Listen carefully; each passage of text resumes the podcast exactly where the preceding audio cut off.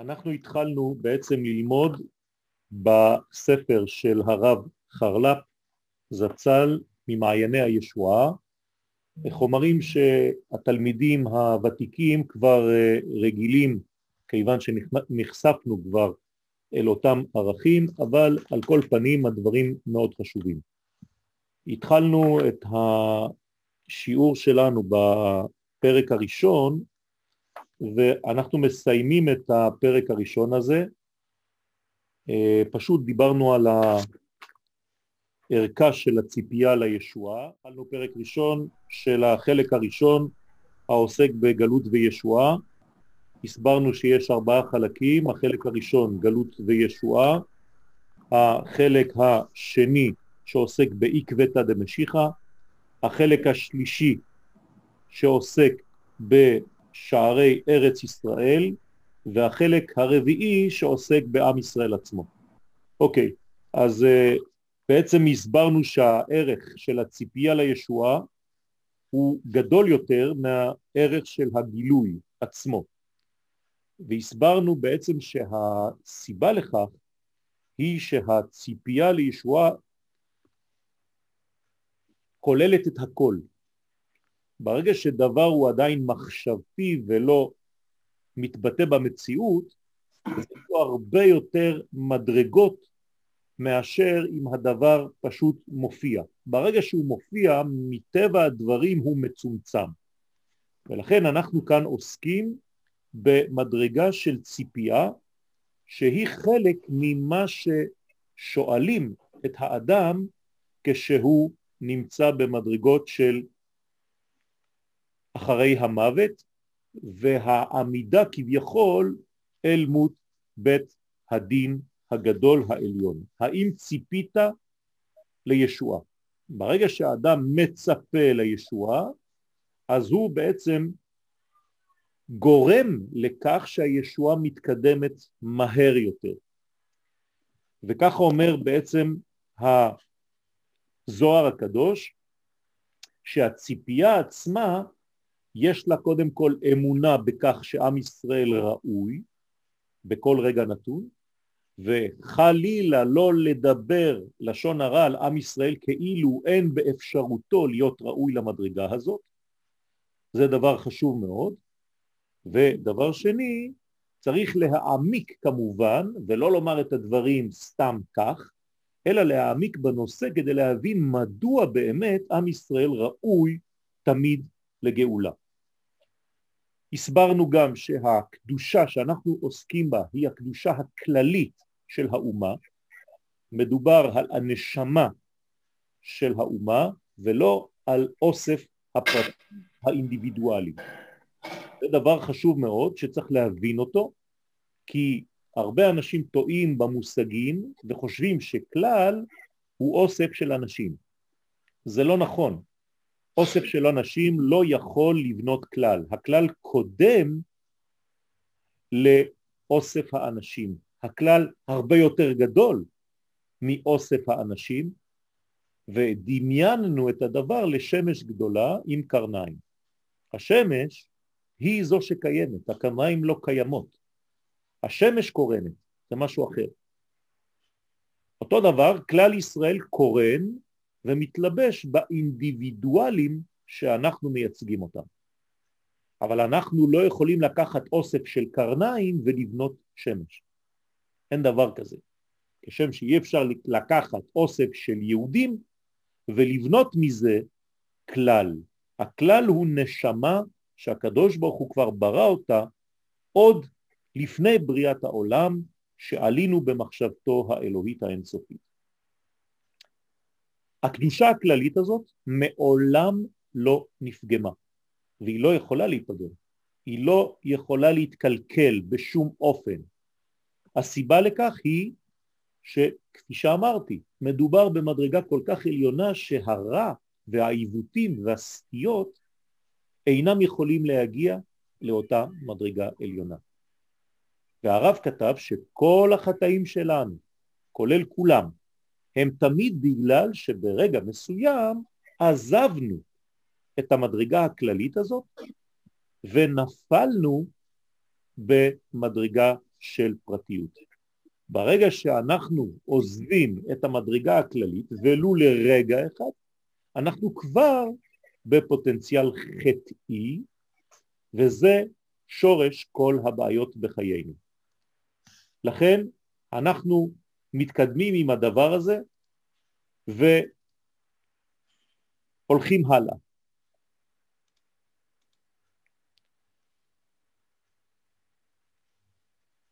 כשמגיע תור התגלות צעדי הגאולה, אני בחלק האחרון ממש,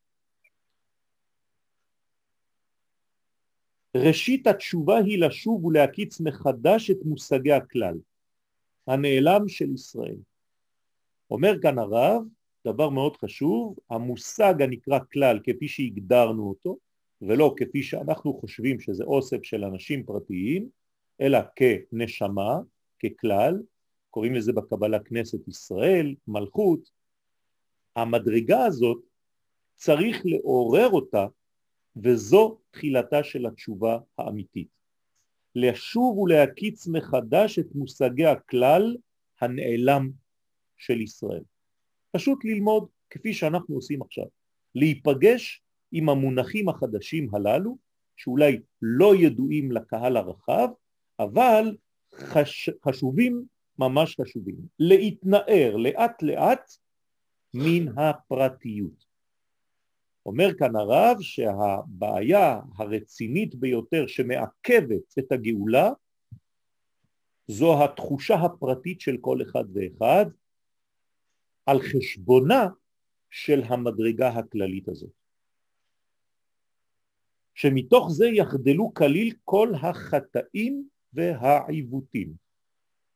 באותה נימה, מה שאמרנו קודם, שדווקא בגלל שאנחנו חוזרים למושגים של הכלל, כן, אנחנו אה, לא יכולים להיכנס למדרגה של עיוותים, של חטאים.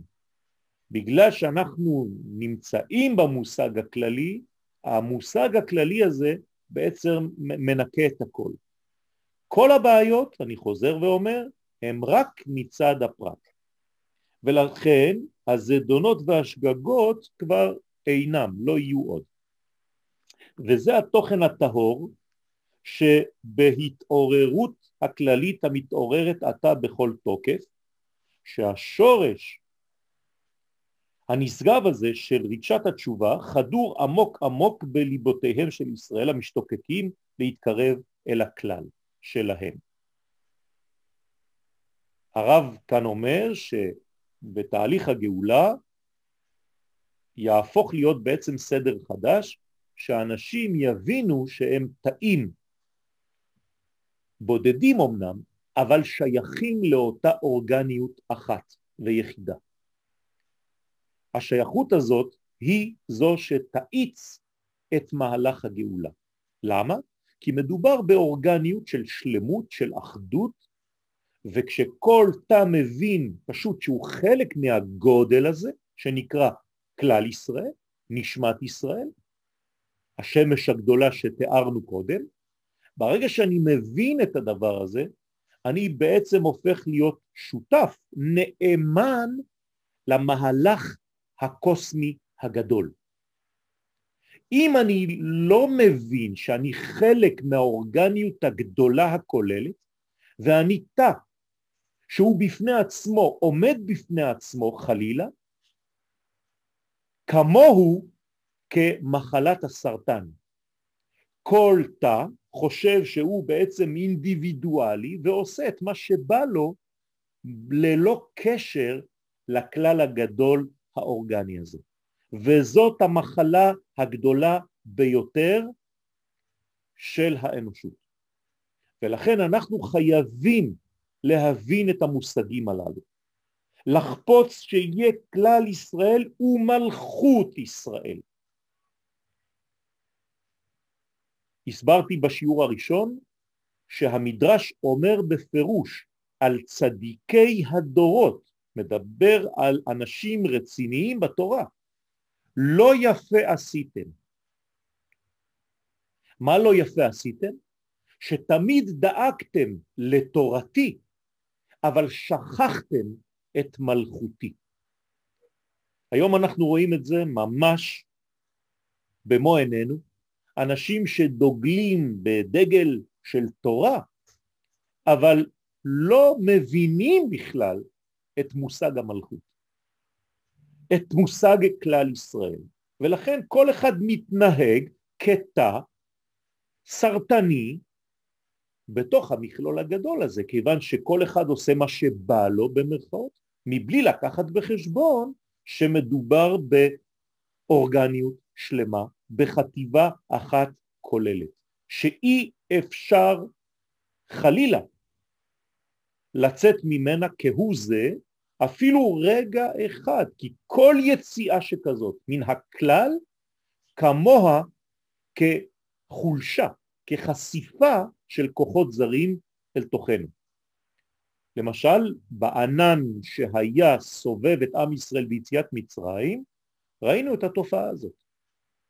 אנשים שהיו בתוך הענן היו שמורים, כיוון שהם היו בהבנה, בתובנה, בהפנמה של כלל ישראל. מי שיצא מחוץ לענן, לא רק שהוא נפגע באופן פרטי, אלא שכפי שאמרנו יש כאן עניין של ערבות הדדית, אפשר לומר שזו פגיעה בעם ישראל, גם אם מדובר בזנב של עם ישראל, אבל מדובר בעם ישראל. לכן עלינו להיכנס אל תוך הענן, פנימה. ומי שנכנס אל תוך הענן פנימה, בעצם מאמת את דברי הזוהר הקדוש שאומרים שלעתיד לבוא מי שיהיה קשור לעניין של האיילה הגדולה, הוא מתאר את כנסת ישראל כאיילה, ולכל מה שעתיד לקרות לה, הוא בעצם יהיה חלק מהגאולה דה פקטו. ומי שישאר מחוץ למערכת בגלל שהוא אדם פרטי ורואה את הכל כמהלך פרטי, אינדיבידואלי, שאני צריך לדאוג להציל את עצמי, זה לא עובד בצורה כזאת. זה ההבדל בין נוח ובין אברהם אבינו. אברהם אבינו רוצה להציל את האנושות, הוא רואה את הדברים בגדול, לכן קוראים לו הענק שבענקים, לעומת נוח שנכנס ומציל את עצמו ואת קרוביו. ולכן יש שדורשים את נוח לגנאי, שהיה צדיק רק ביחס למה שיכול היה להיות באותו דור. אבל אם היה בדורו של אברהם, לא היה נחשב כלום. ככה אומרים חז"ל, במילים האלה. עכשיו תראו מה אומר הרב, הוא מכניס כאן מדרגה חדשה, שיהיה כלל ישראל ומלכות ישראל, מדינת ישראל וכיוצא בזה, וצדיקי הדור עכשיו הוא ניגש אל כל מי שנקרא צדיק. עכשיו אני לא בא לחלק ציונים מי נקרא צדיק, מי לא נקרא צדיק, אבל מי שמתיימר להיות צדיק, או מי שהקדוש ברוך הוא בחר בו ויודע שהוא באמת צדיק, יש עבודה מיוחדת לעשות רבותיי, זה לא סתם ככה. אומר הרב צריכים קדושי ישראל, צדיקי הדור, להמשיך את הפנימיות שבכלל. במילים אחרות, אומר הרב, צריך ללמוד פנימיות התורה ולהמשיך אותה, להגיד אותה כמו גידים, להזרים אותה דרך כל הפרטים של כל אחד ואחת מאיתנו. זאת אומרת שאם אני מדבר על סודות התורה, אני לא מדבר על מונחים של איזה מין מילון קבלי. אק ואביע ונוקדזה, זה לא זה. אני מדבר אפילו בלי לבלבל את האדם ממונחים שכאלה, פשוט מאוד, בלימוד כלל ישראל. אם אני לומד את המושג הזה, את הקונספט הזה, שנקרא כלל ישראל, אני פשוט ניגש אל פנימיות התורה. זאת הקבלה. כלומר, ללמוד קבלה זה ללמוד את הכלל. ללמוד פשט זה ללמוד את הפרטים בלבד, מבלי לראות את התמונה הכוללת. קבלה זו תמונה כוללת. פשט זו תמונה חלקית, פרקטלית, חתוכה, מחולקת, חלקים חלקים, וראו שאני מזכיר את הפרטים. זאת אומרת שפשט התורה פירושו עיסוקו בפרט. ומי שאינו עוסק בתורת הסוד גם אינו עוסק מטבע הדברים בקולקטיב. הוא יעסוק יותר בעניינים של עצמו. ולכן אומר הרב זו הפונקציה, זה התפקיד של גדולי הדור, בתקיפות קודשו וקדושתו ואורח החיים למעלה למשכיל, להרחיבו בכל מרחבי החיים ולהכניסו בכל הגוי כולו. תעשה את כל המאמצים כדי לפענח את הצופן הגנוז בכלל ישראל ולהשפיע אותו, וללמד אותו, להביא אותו לגובה של כל הפרטים שאמורים לחיות לפי אותם קריטריונים של הכלל. וזה בא על ידי גילוי התמיר והנעלם. איפה נמצא התמיר והנעלם?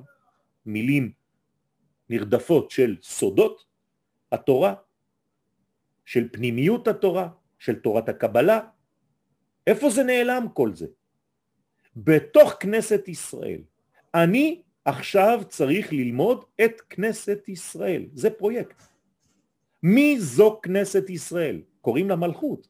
עכשיו, אם אני לא לומד את המושג הזה, הרי איך אני רוצה שמלכות השם תתגלה בעולם? מלך המשיח, מלך מלשון מלכות. אם אתה לא מבין את מושגי המלכות, על מה אתה מדבר כשאתה מדבר על משיחיות? אתה יכול להסביר לי? הרי אין לך מושג במושג מלכות. אז מה אתה מדבר?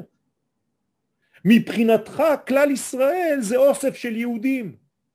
לא רבותיי, אוסף של יהודים זה בסך הכל ציבור שיש בו צדיקים, בינוניים ורשעים, ראשי תיבות ציבור, אבל זה לא כלל. כלל ישראל זה אף פעם לא היה זה, ואף פעם לא יהיה זה. אני לא לוקח חלקי גופה, תופר אותם כמו פרנקנשטיין, הדוקטור הידוע לשמצה, ובונה מזה מפלצת. לא. האדם הרבה יותר גדול מאוסף איבריו. לא כן? הכלל הרבה יותר גדול מאוסף היהודים שנמצאים בעולם. אז איך זה עובד? פשוט מאוד. כלל ישראל תעמיד אותה מדרגה אלוהית, נשמתית, מתלבשת בכמות היהודים שיש באותו זמן בעולם.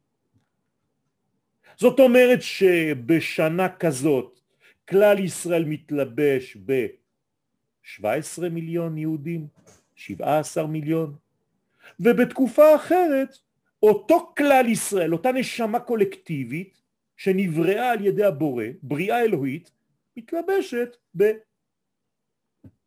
במיליון יהודים.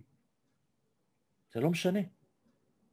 הכוח האנכי שבתורה הוא מופיע במילה אנוכי, זה אותו דבר.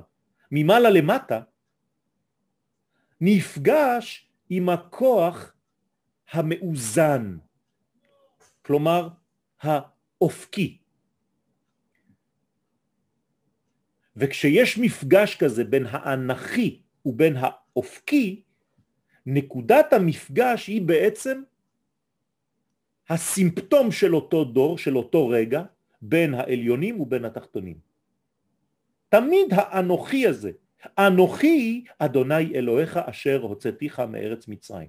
כשהיה מפגש כזה, יצאת ממצרים. אם אין מפגש בין האנכיות לבין האופקיות, לעולם לא יהיה ולא תהיה אפשרות להשתחרר מכל מדרגה כלשהי. וזה כבר שייך לשיעור של יום חמישי של יציאת מצרים. ולכן אומר הרב, אני מבקש מכל גדולי ישראל, מכל הצדיקים, להכניס את המודעות הזאת בעם בדור של הגאולה. וזה בא על ידי גילוי התמיר והנעלם, מצד התמסרות לכלל ישראל, לנשמה שהקדוש ברוך הוא ברא. והרמת קרנו של כלל ישראל. איך אני מרים, איך אני מרים את הקרן של עם ישראל? אני פשוט עוסק בנושא. אני מנסה להעביר אותו, להמחיש אותו כמה שיותר במושגים מובנים לתלמידים שלי. האם למדתם, יש לכם שיעור העוסק בכנסת ישראל? מי שאומר לי כן, בהכרח שזה אדם שלומד קבלה. אתם מבינים? זה הולך ביחד. מי שלא לומד סודות התורה לא יכול לעסוק בכלל, כי הכלל זה תורת הכלל, ותורת הכלל היא תורה שכוללת. וברגע שהיא כוללת, יש לה תמונה שלמה. ולכן קוראים לה במילים אחרות גם תורת האצילות. כי היא עולם התיקון. תיקונו של עולם אינו מתאפשר אלא היום, בתקופה שלנו, כן? בלימוד תורת הכלל. שנקרא גם כן, תראו כמה מילים נרדפות אני מביא לכם על אותו עניין. הוא נקרא גם תורת ארץ ישראל. ואין תורה, אומרת הגמרא, כתורת ארץ ישראל. מה זאת אומרת? מה זה לא אותה תורה? לא. כשאני מדבר על תורה אני לא מדבר על הטקסט, אני מדבר על התוכן שצריך להעביר מאותו טקסט לתלמידים שלי. כי את הטקסט גם לנוצרים יש. ואנחנו יודעים מה הם עשו עם אותו טקסט, הם פשוט רוקנו אותו מכל תוכן, מכל פנימיות. הם הפכו אותו לחלל ריק, שאין בו חיים. דרך אגב, איך הם עושים את זה? הם פשוט מנתקים את עם ישראל מאותו טקסט. אז בהתחלה מנתקים אותו במשך דורות מבחינה פסיכולוגית, נפשית, עד שבסופו של דבר מגיעים לתאי גזים. זה אותו דבר. צריך לנתק או נפשית או לצורך העניין פיזית. ואז מנתקים את היהדות, את היהודי, את הישראל מן התורה, והופכים את הישראל הזה למיתוס, שאפשר להחליף אותו בכל מיני דמויות אחרות במשך ההיסטוריה. להראות שמצד כלליותו אין בו נפתל ועיקש. שוב פעם הרב חוזר, אין טעויות בכלל ישראל. הכלל לא חוטא. הוא לא חוטא כיוון שהוא נש... נשמת השם יתברך. מי חוטא? מי שחוטא לכלל. כלומר, רק הפרטים, רק האינדיבידואלים, רק מי שיצא אפילו לרגע אחד ממערכת הכלל. והקטנים הנראים מבחוץ, אם אתה רואה קטמים, אינם אלא מצד הפרטיות. הנה, שוב פעם, כמה שכבות הרב כאן מוסיף על אותו עיקרון. כל העיוותים, כל הכתמים, כל מה שאתה רואה זה רק מבחוץ. עכשיו, כיוון שהכלל זה פנימי, אז מה זה הפרט? חיצוניות. האדם שאינו קשור לכלל ישראל הוא אדם חיצוני. אדם שמהווה חלילה, במקרה הרע, חציצה עם האור האלוהי. חוץ מלשון חציצה. ואנחנו רוצים להיפגש עם פני השם, פנים אל פנים. ולכן אלו פרטים שעדיין לא התנערו מאותם חלקים חיצוניים. אז הנה עליכם, הנה לנו כיוון מאוד ברור כדי להתחיל להיכנס ולחדור פנימה אל המגמה הכללית של כלל ישראל, של נשמת ישראל, של המלכות, של כנסת ישראל, בת זוגו של הקדוש ברוך הוא, ככה קורא לה רבי שמעון בר יוחאי בזוהר, כדי להפוך להיות אשתו כביכול של הבורא, התברך, צריך פשוט להיכנס ולחדור פנימה.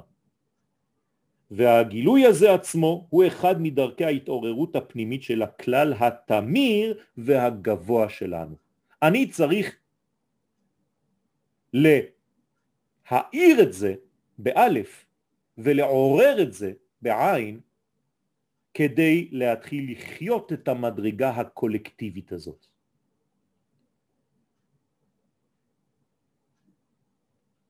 להכשיר על ידי זה כל שעה ושעה שיהיה אפשר לצפות בה לגאולת אמת. כל שעה ושעה. כי כל שעתה, שעה שאתה מאמין שמטבע הדברים הכלל הזה ראוי לגאולה, אתה גם יכול להבין שבעצם באותה שעה זרסת את המהלך, האצת אותו. יש שאלות או שאני עובר לחלק ב'? אני רואה שמישהו כתב לי כיום אנחנו, היום אנחנו קאט רגע, רגע. חלילה. אנחנו לא קאט היום, חלילה. לא, לא, רב יואל, סליחה. זה, נעצר באמצע. הבנתי. טוב. השאלה שלי, היום אנחנו מתנהגים כמו אומות העולם, במה אנחנו שונים כרגע, כי, כי, כי כולם מתנהגים, אם זה, אם ניקח את התקופה הקשה הזאת שאנחנו עוברים, אז אנחנו ממש ממש הופכים להיות דומים לאומות העולם, לא, אין משהו שהוא שונה מאיתנו כרגע היום. יש הרבה דברים שונים, קודם כל מעצם העובדה שאנחנו שייכים לאלוהות ושחזרנו לארצנו ושאנחנו מהווים מודל לכל האומות. בוודאי שאנחנו דומים לאומות העולם, אנחנו בנויים מבחינה חיצונית כמו אומות העולם, אבל הפנימיות שלנו שונה. וזה בדיוק מה שקראנו לפני זה, שאין לכם אולי אותו בטקסט, אומר ספר הזוהר בתיקוני זוהר תיקון סמך על הדור האחרון הוא יראה לך בלבוש לא יפה מבחוץ אבל בפנים הוא יהיה מצוין וטוב. טוב מלגב ולבושה דילה ביש. אומר הזוהר הקדוש, רבי שמעון, אני עכשיו עוזר לך שלא תיפול למלכודת להגיע למסקנה שאנחנו כמו כולם, כי אנחנו נראים כלפי חוץ כמו כולם. טעות. אנחנו כלפי חוץ נראים לא הכי הכי יפים, אפילו מכוערים, אבל מבפנים, איפה זה הבפנים הזה? כנסת ישראל, כלל ישראל, תמיד נשאר ביסודו. אם אני עכשיו כמורה מנחיל לתלמידיי את המושגים הללו ולא סתם נכנס וקופץ לכל מיני פרטים של פרטים של פרטים בתוך פרטים ופרוטרוט של שיעורים שאתה לא יודע בכלל לאיזה כיוון הם מתקדמים חוץ מזה שמדובר בבורג קטן בתוך המערכת הגדולה הזאת אתה תוכל להרכיב מנוע? לא. מי שמסוגל להרכיב מנוע של מכונית זה בגלל שהוא קודם כל ראה מנוע שלם פועל. לא בגלל שהביאו לו עשרים אלף חלקים קטנים ואומרים לו עכשיו תסתדר עם זה. אין דבר כזה. מי שרוצה לבנות מנוע או לפחות לחיות לפי אותו מנוע צריך לדעת קודם כל מנוע של מה, מנוע של מי, ואחרי זה אני ניגש לפרטים הקטנים. אין לי סיכוי להגיע לשום בניין אם אני נכנס לפרטים קודם שאני נכנסתי לכללי. ולצערי היום כך לומדים גמרא בכל מקום. לא יודעים אפילו מה הנושא המרכזי הגדול. אתה נכנס ומשתלב בשיעור. אנחנו בכלל ישראל. התפילות שלנו, רבותיי, הן תפילות שאמורות לתרגם את מה שקורה ומתרחש בכל רגע בכלל בתוך הפרט שאני מייצג אותו. הנשמה שלי כל הזמן בקשר. תפילה זה קשר, זה לא להתפלל. תפילה זה קשר, זה מלשון פתילה. אני כל הזמן קשור מבחינה נשמתית. מדי פעם גם הגוף שלי החיצוני נפגש עם התפילה הפנימית הזאת. זאת הבעיה. מדי פעם אני נכנס לבית כנסת, מדי פעם אני מניח תפילין, מדי פעם אני פותח סידור. אבל זה לא נכון. הנשמה שלי כל רגע מחוברת לכלל ישראל ולכן היא כל הזמן בתפילה. אז מה אני צריך לעשות? להפוך את זה גם למדרגה הגופנית שלי, למדרגה החיצונית שלי. והאמונה היא לא אמונה של מחשבה אני מאמין, לא. אני חי, אני מאמת את מה שיש באותה סגולה גדולה שנקראת כנסת ישראל בחיים הפרטיים שלי. זה הסוד הגדול. אם אני לא מביא את הדברים הכלליים הגדולים, המושגים הרחבים והאינסופיים האלה לתוך הפרטיות שלי, אל תשכחו, אני קרן של השמש. אז מה עושה קרן של השמש? פשוט ממשיכה את אור השמש, היא לא יכולה להמציא אור חדש. אם הקרן מזייפת, היא כבר לא קרן של שמש. היא קרן של פרה. אתם מבינים שקרן בלי שייכות זה יכול להיות הרבה דברים. זה יכול להיות קרן אור, זה יכול להיות קרן של שור, זה יכול להיות קרן של איל, זה יכול להיות קרן של שמש. כלומר, קרן לא קיימת אם אתה לא מייחס לה את הכלל שהיא אמורה להשפיע. אני לא קיים אם אני לא שייך לאומה שאני חלק ממנה ומגלה בפריזמה שלי אותה. זה הסוד הגדול.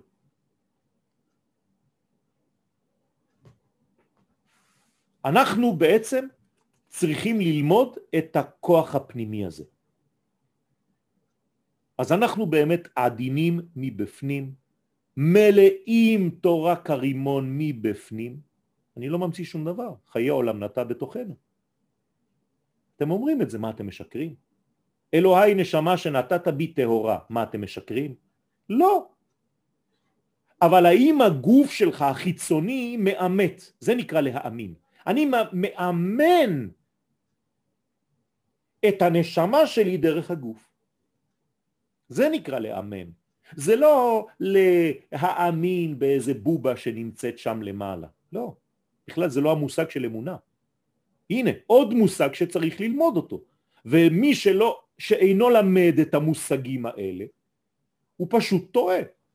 אפילו באנגלית להאמין זה לחיות את הדבר. אני חי את זה, je vis la chose. believe.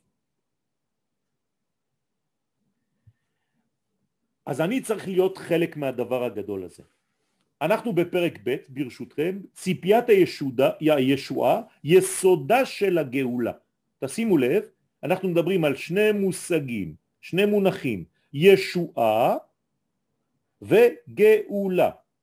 אומר כאן הרב בכותרת, הציפייה לישועה היא היסוד של הגאולה. עכשיו הסברנו בשיעור הראשון שישועה זו בעצם מדרגה של גילוי שלו, של הקדוש ברוך הוא, של שמו. וגאולה זה מה שקורה לנו כאן למטה בעולם שלנו. אז בוודאי שהישועה שלו התברך, הגאולה שלו כביכול, אם אני משתמש במילים שלנו, היא היסוד לגאולה שלי. כלומר, מי יוצא ראשון מגלות לגאולה? הוא, ועל ידי יציאתו דרכי, אני יוצא. הרי אמרנו שאין דבר שהקדוש ברוך הוא דורש מאיתנו מבלי שהוא בעצמו עושה אותו. אז כשהקדוש ברוך הוא מוציא אותי ממיצרים, הוא בעצמו יוצא מן המיצר שלו. אתם יודעים איפה המיצר של הקדוש ברוך הוא? בשמיים. בשמיים. אם אתה רוצה לקלל חס וחלילה, אתה אומר שיישאר בשמיים. זה מה שהיו אומרים האנשים. למה בנו את מגדל בבל, אתם יודעים? אתם חושבים שהם אנשים טיפשים?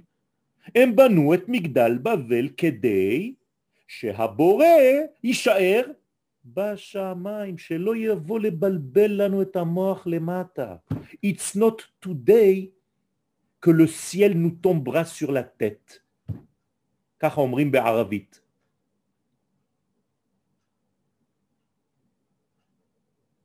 אם אתה פוחד שהשמיים ירדו לארץ, אתה בעצם משאיר את הקדוש ברוך הוא איפה? בגלות. דרך אגב, איך קוראים ליהודים שלא גרים בארץ ישראל? נידחים בקצה השמיים. כך אומר הפסוק, מה אני אעשה?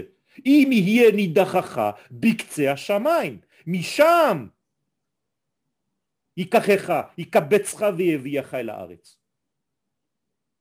במילים אחרות, הגלות הכי נוראית, הכי נוראה, היא כשהדברים נשארים בשמיים ולא יורדים לעולם הזה. כשיש לך מחשבה פנימית ואתה לא יודע לחיות אותה. כשיש לך כלל גדול והפרט לא מצליח לחיות לפי אותם קריטריונים. עכשיו, מה היסוד של כל הגאולה? בואו נראה. שיבת כנסת ישראל לקדוש ברוך הוא בגאולה העתידה תהיה בבחינת בתולה הנישאת לבעלה. וואי וואי וואי איזה יופי. תראו מה אומר פה הרב. הרב אומר קודם כל שהגאולה תפסיק לדבר על יהודים פרטיים, אני מדבר עכשיו על כנסת ישראל. אני מדבר על אשתו של הקדוש ברוך הוא. פחות מזה לא מעניין. כנסת ישראל, השכינה, המלכות, היא חוזרת לקדוש ברוך הוא בגאולה האחרונה כמו בתולה שמתחתנת עם בעל. איך יכול להיות? הרי כשעם ישראל לכאורה יצא לגלות, אז כנסת ישראל היא הייתה כבר עם מישהו אחר. אז היא כבר לא בתולה. אז למה הוא קורא לה בתולה? קום בתולת ישראל. אז תראו מה אומר הרב פה, תראו איזה אהבת ישראל והבנה פנימית של היסוד הקדוש שמהווה את כולנו. רבותיי, זה פשוט לקרוא ולבכות. שאם אמנם נבעלה לזרים, למרות שהיא הלכה וחז וחלילה היה לה קשר אינטימי עם אנשים אחרים, כי הייתה בגלות. מה זה גלות? זה השתייכות לגבר אחר. בהיותה בגלות, אני רק, רק פה, רק פה, אני יכול להפסיק פה ולהתחיל לבכות. שאני רואה את אחיי ואחיותיי מבית ישראל שלא מבינים שכל זמן שנשארים בחוץ לארץ זה כאילו הם חס וחלילה נמצאים בייחוד עם גבר אחר מאשר עם הקדוש ברוך הוא חס וחלילה. אומר הרב למרות כל המצב הזה שהיינו בגלות ונבעלנו מלשון בעילה, כן? עם מישהו אחר, לא היה זה אלא כבעילת קטנה. תראו מה זה. אומר הרב זה כמו ילדה קטנה שהיא פחות מגיל שלוש, שאם חז ושלום מישהו קיים עם הילדה הקטנה הזאת יחסי מין, בתוליה חוזרים. וואי וואי וואי וואי וואי. אומר הרב הקדוש, למרות שנבעלנו על ידי אומות העולם בחוץ לארץ, דמינו, היינו דומים לילדה קטנה בת שלוש שלא מבינה עדיין שום דבר, ואפילו שאין לנו כבר בתולים, הבתולים חוזרים כמו לאותה ילדה. קום בתולת ישראל, ולכן הוא אומר, אפשר לומר, קום בתולת ישראל. עכשיו, למה הוא מגיע למסקנה הזאת? זה נחמד מאוד להגיד את זה, אבל אתה יכול להמציא מה שאתה רוצה. נכון? עוד מעט תראו את החשבון ותבינו למה הוא מגיע למסקנה הזאת. שכנסת ישראל אינה יכולה להתרחק מהקדוש ברוך הוא יותר משלוש מדרגות. הנה. ולכן זה כאילו היא תמיד פחות מגיל שלוש. דוגמה, בסוכה. כל מה שהוא פחות משלושה טפחים נקרא לבוד. קשור לסכך. למשל, אם אני מניח בסוכה שלי, לא יודע מה, אה, פרי גדול, והפרי הזה דבוק לסככה, לסכך, אז הוא נחשב כמו סכך, גם אם הוא יורד למטה, בגלל שהשורש שלו דבוק לסכך, לא יותר משלושה טפחים מהסכך, הוא נשאר דבוק לסכך. אבל אם הרחקתי אותו יותר משלושה טפחים זה כאילו סכך אחר. מובן? אוקיי, פשוט מאוד. עכשיו, כמה זמן כנסת ישראל התרחקה מהקדוש ברוך הוא? תמיד פחות משלושה טפחים. איך יכול להיות? פשוט מאוד. זה הטעם של שני אלפים תוהו, תראו בבריאת העולם. בואו נתחיל מבריאת העולם. כמה אלפים של תוהו יש? אלפיים. הרי כתוב במסכת סנהדרין שהעולם הזה קיים שש אלף שנה, אלפיים תוהו, אלפיים תורה ואלפיים ימות המשיח. כל זה פחות משלוש, הכל שתיים שתיים שתיים. למה הקדוש ברוך הוא לא עשה שלוש ושלוש? גם זה שש. למה שתיים שתיים שתיים? למה כשאתה הולך לבית כנסת מוציאים את התורה כל יומיים, אף פעם לא שלוש? למה? כדי שתישאר דבוק לקדוש ברוך הוא תמיד פחות משלוש. אם לא היית פותח ספר תורה שלושה ימים, התרחקת. בגלל שאתה פותח ספר תורה כל יומיים, שבת, ראשון שני, שני, עבר יום אחד. שלישי רביעי יומיים, חמישי עוד פעם תורה. שישי יום אחד, שבת עוד פעם תורה. אין שלושה ימים הפרש, אין דבר כזה. אותו דבר בגלויות. אלפיים תוהו, באלף השלישי מיד תורה. אותו דבר, כאילו יומיים, באלף השלישי קיבלנו את התורה בהר סיני. כדי כל זה, תראו איזה חוכמה יש פה, שלא תתרחק הבריאה מהקדוש ברוך הוא יותר משלוש. תגידו לי, ראיתם פעם חידוש כזה? זה פלא פלאות. אסור לנו להתרחק מהקדוש ברוך הוא יותר משלוש מדרגות. אם יום אתה עוזב אותי, יומיים אני עוזב אותך. הנה שלוש, חז וחלילה. אם יום תעזבני, יומיים אעזבך. אתה לא עוזב אותי? לא עוזב אותך. אנחנו כל הזמן פחות משלוש. פחות משלוש אתה נחשב כמו ילדה קטנה שאפילו שנבעלת מבחוץ, הבתולים שלך חוזרים. והתורה היא המקשרת את הכל לכבודו יתברך. וכן, אותו דבר, שני אלפים ימות המשיח כדי שלא נתרחק מהקדושה של בית המקדש, כי בסוף האלפיים ייבנה הבית השלישי.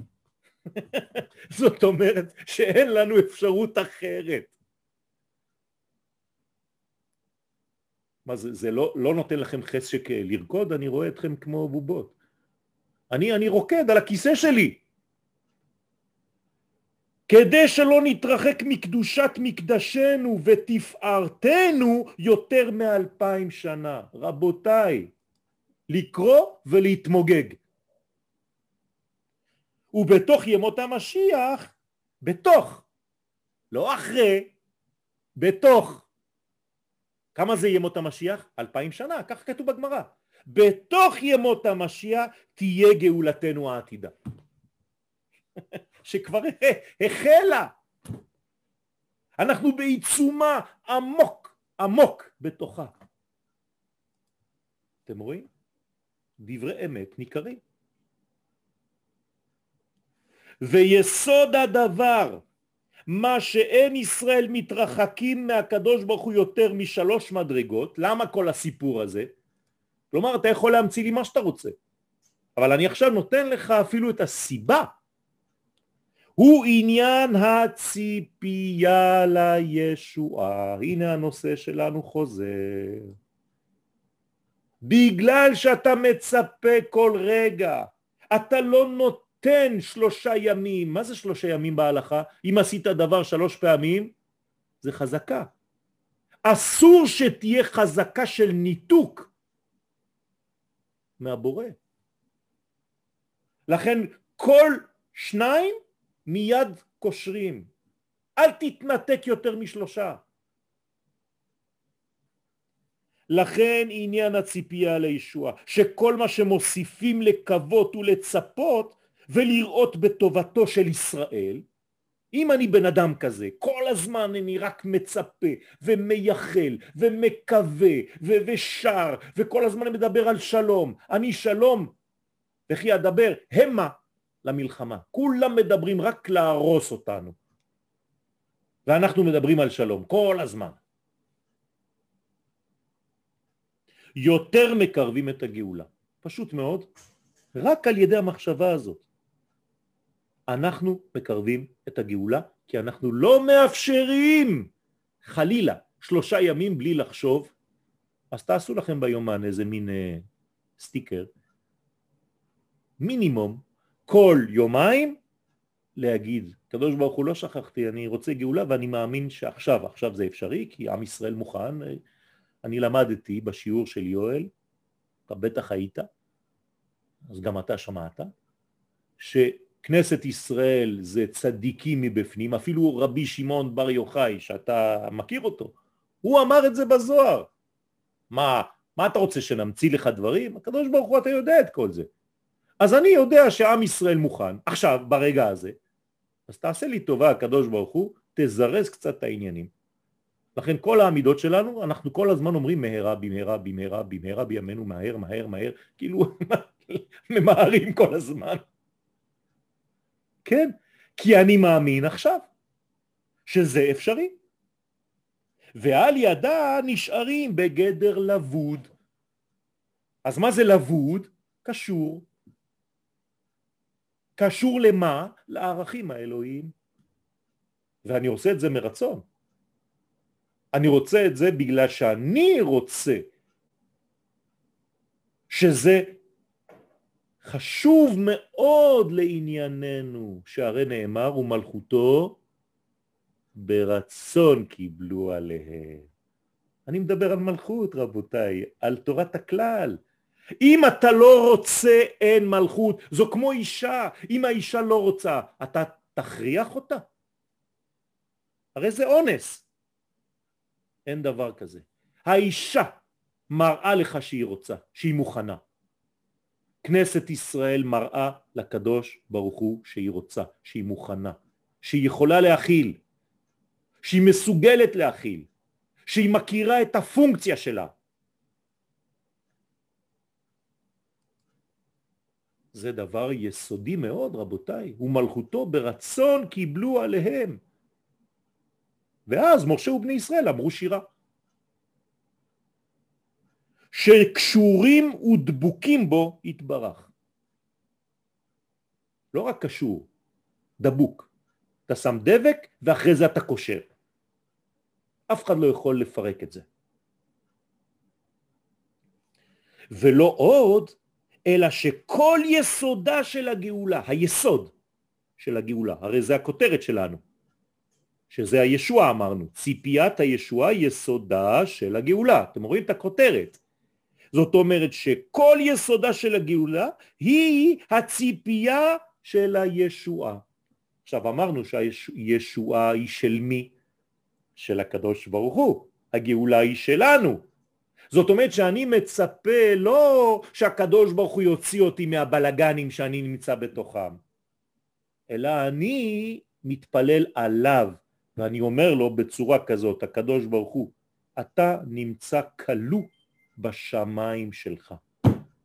אני מתפלל עכשיו שתוכל להתממש ולרדת לעולם הזה, לחזור לעולמך. מתי תשוב? זה הגדול, זה העניין.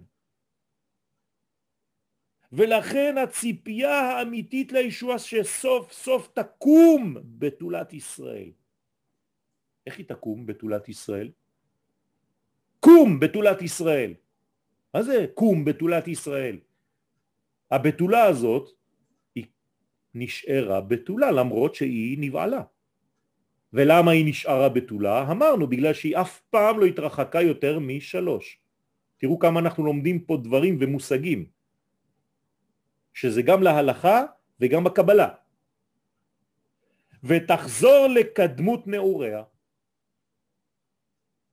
ומה הקדוש ברוך הוא אוהב בנו?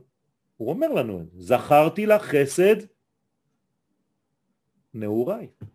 אהבת כלולותייך, בהתחלה בהתחלה, לא עכשיו שהפכנו כולם למשנפים. איך שזה היה ביום הראשון, כשראיתי אותך ביום הראשון. וואי וואי וואי וואי וואי. אהבה ממבט ראשון. איזו אהבה. ראיתי אותו ככה עובר, אמרתי זהו, זה האיש שלי, זה שלי. זאת האישה שלי. ככה רוצה אותנו הקדוש ברוך הוא. לכתך אחריי במדבר בארץ לא זרועה. היית מוכנה לבוא איתי בלי כלום. במדבר. לא מפונקת, אני רוצה ארמון, ואני רוצה זה, ואני רוצה זה, ואם לא תביא לי, ו... ו... זה הקדוש ברוך הוא יודע, הוא מדבר אלינו. ואם לפעמים מתחילים אורות הגאולה להתנוצץ ולהתגלות, ובדרך פתאומית נעלמים, זה מה שקורה לנו. היום, בדורות שלנו היום זה ככה זה. פתאום כולם אומרים זהו, זהו, זהו, זה עכשיו, עכשיו, אתה הרגשת, אתה מרגיש, רק מי שלא מרגיש הוא משוגע, אתה רואה שאנחנו בסוף, ופתאום נופל עליך איזה משהו כזה, מין קורונה כזאת, או לא יודע מה, ואתה נשאר שם בבידוד, ואתה אומר, איפה הגאולה ואיפה זה? אומר הרב, זה מתקדם ופתאום נעצר. אתם יודעים שזה יכול להיעצר לפעמים הרבה זמן. תמיד בתוך הזמן שאמרנו, כן? שלא יכול לעבור אלפיים שנה, אבל גם בתוך הזמן הזה יש זמנים שזה מתעכב. עד כדי כך שלחמור של המשיח שעומד במקום, הוא עושה את הגללים שלו, וזה הופך להיות הר של גללים. עד כדי כך שרבי יוסי בגמרא אומר, אני מוכן להיות בביאת המשיח ולשבת בצל של אותם גללים של מלך המשיח. עכשיו, תגידו לי כמה גללים צריך כדי שיהיה צל, ואתה תוכל לשבת. זאת אומרת שהחמור הזה כבר לא זז הרבה זמן. ואיזה ריח יש שם? זה הר של צל. קוראים לזה בעברית הרצל. הנה הרצל. איזה יהודי עם זקן אבל בלי כיפה. אה, חסר לו קצת איזה משהו, קפוצ'ון. ופתאום אתה אומר, מה זה, זה, זה גאולה, זה, זה הר של צל. נכון. אז אתה יודע מה? תהיה כמו רבי יוסי אולי. אתם יודעים למה רבי יוסי אמר רק שיבוא מלך המשיח ואני אשב בצל של אותו ריח של הגללים? כי רבי יוסי היה עיוור. מה זה הלימוד? בזה נסיים את הלימוד שלנו היום. בזמן הגאולה לפעמים צריך לעצום את העיניים ולהמשיך להתקדם. לא לפחד, להיות כמו רבי יוסי, כי אם אתה תפקח את העיניים ותפחד מכל דבר, אתה תהיה כמו השני. באותה גמרא קוראים לו רב אולה, אולה, לא, לא, לא, לא, רב אולה. ככה אתם לא תשכחו את השם שלו. מה הוא אמר רב אולה? אפילו הגמרא לא קוראת לו רב אולה, היא קוראת לו אולה. אולה. שיבוא ואני לא רוצה להיות בזמן שהוא יבוא, מרוב שזה יסריח באותו דור. אומר לו רבי יוסי, אני לא רואה כלום, אני לא רואה את הרע, אני מוכן לבוא ולשבת בצל של הסירחון, של הגללים, של החמור, של המשיח. רבותיי, שיעור באופטימיות. כמו שאומרים בערבית, תטוע אמחש. פשוט צריך להתקדם. גם כשאנחנו רואים שהדברים מתעכבים. כי כל זה נכלל בתוך מהלך אחד גדול שאנחנו קטנים לא רואים כלום. הדבר היחיד שמאפשר ויאפשר לי לראות הוא החיבור שלי למטריקס. כלל ישראל, כנסת ישראל. לא לשכוח את זה. רבותיי, תעשו לכם סימן, תעשו לכם איזה בלון, תכתבו עליו כנסת ישראל ותסתכלו עליו לפחות פעם ביום. כנסת ישראל, גולת הכותרת, כלל ישראל, המלכות, השכינה, בת זוגו, מה שאתם רוצים. תורת ארץ ישראל, קבלה, תקראו לו איך שאתם אוהבים, זה אותו דבר. וברגע שאני מחובר לדבר הזה, עכשיו אתם מבינים את מה שאמר רבי שמעון, ברגע שאתה תתחבר לאיילה, הנה עוד שם, הקדושה, קוראים לה איילה קדושה, איילת השחר, אז אותה איילה, בגלל שאתה תראה את הדברים בגלובל, ולא רק בנקודות, נקודות, נקודות, מסריחות, אתה תראה שיש כאן בעצם מהלך אחד גדול, לא תפחד גם אם החמור לפעמים עומד. והחמור באמת עמד הרבה זמן, אבל הוא ממשיך ללכת. אנחנו כבר מתקדמים. אז לפעמים יש עצירות, וכל פעם שהחמור עוצר, פלק פלק מוציא שניים שלוש, עוד סירחון קטן, אבל אנחנו מתקדמים בדרך. הדרך סלולה בכל מיני צללים של הצואה של חמורו של משיח. זו דרך לגאולה רבותיי? כן. וכי אתה תחליט מה הקדוש ברוך הוא צריך לעשות? זה לא מתאים לך הגאולה הזאת? הסגנון הזה לא מתאים לך? סליחה, מי אתה? זו גאולתו של הקדוש ברוך הוא, ככה הוא מחליט לעשות את הדברים. ואנחנו נאמנים לכל שיטה שהוא ידגול בה.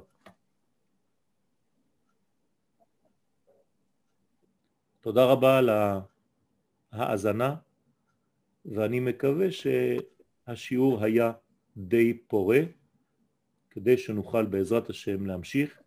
כל השיעור הזה ביוזמתו של איש אחד, הלא הוא אהרון. ואוריאל. ואוריאל. שני היסודות שהתעקשו כדי שנתחיל את הלימוד הזה, ואני מודה להם ומודה לכל מי שבא והצטרף, אני מקווה שבעזרת השם נמשיך ונתרבה ונגדיל תורת כלל ישראל כדי להחיש את גאולתנו.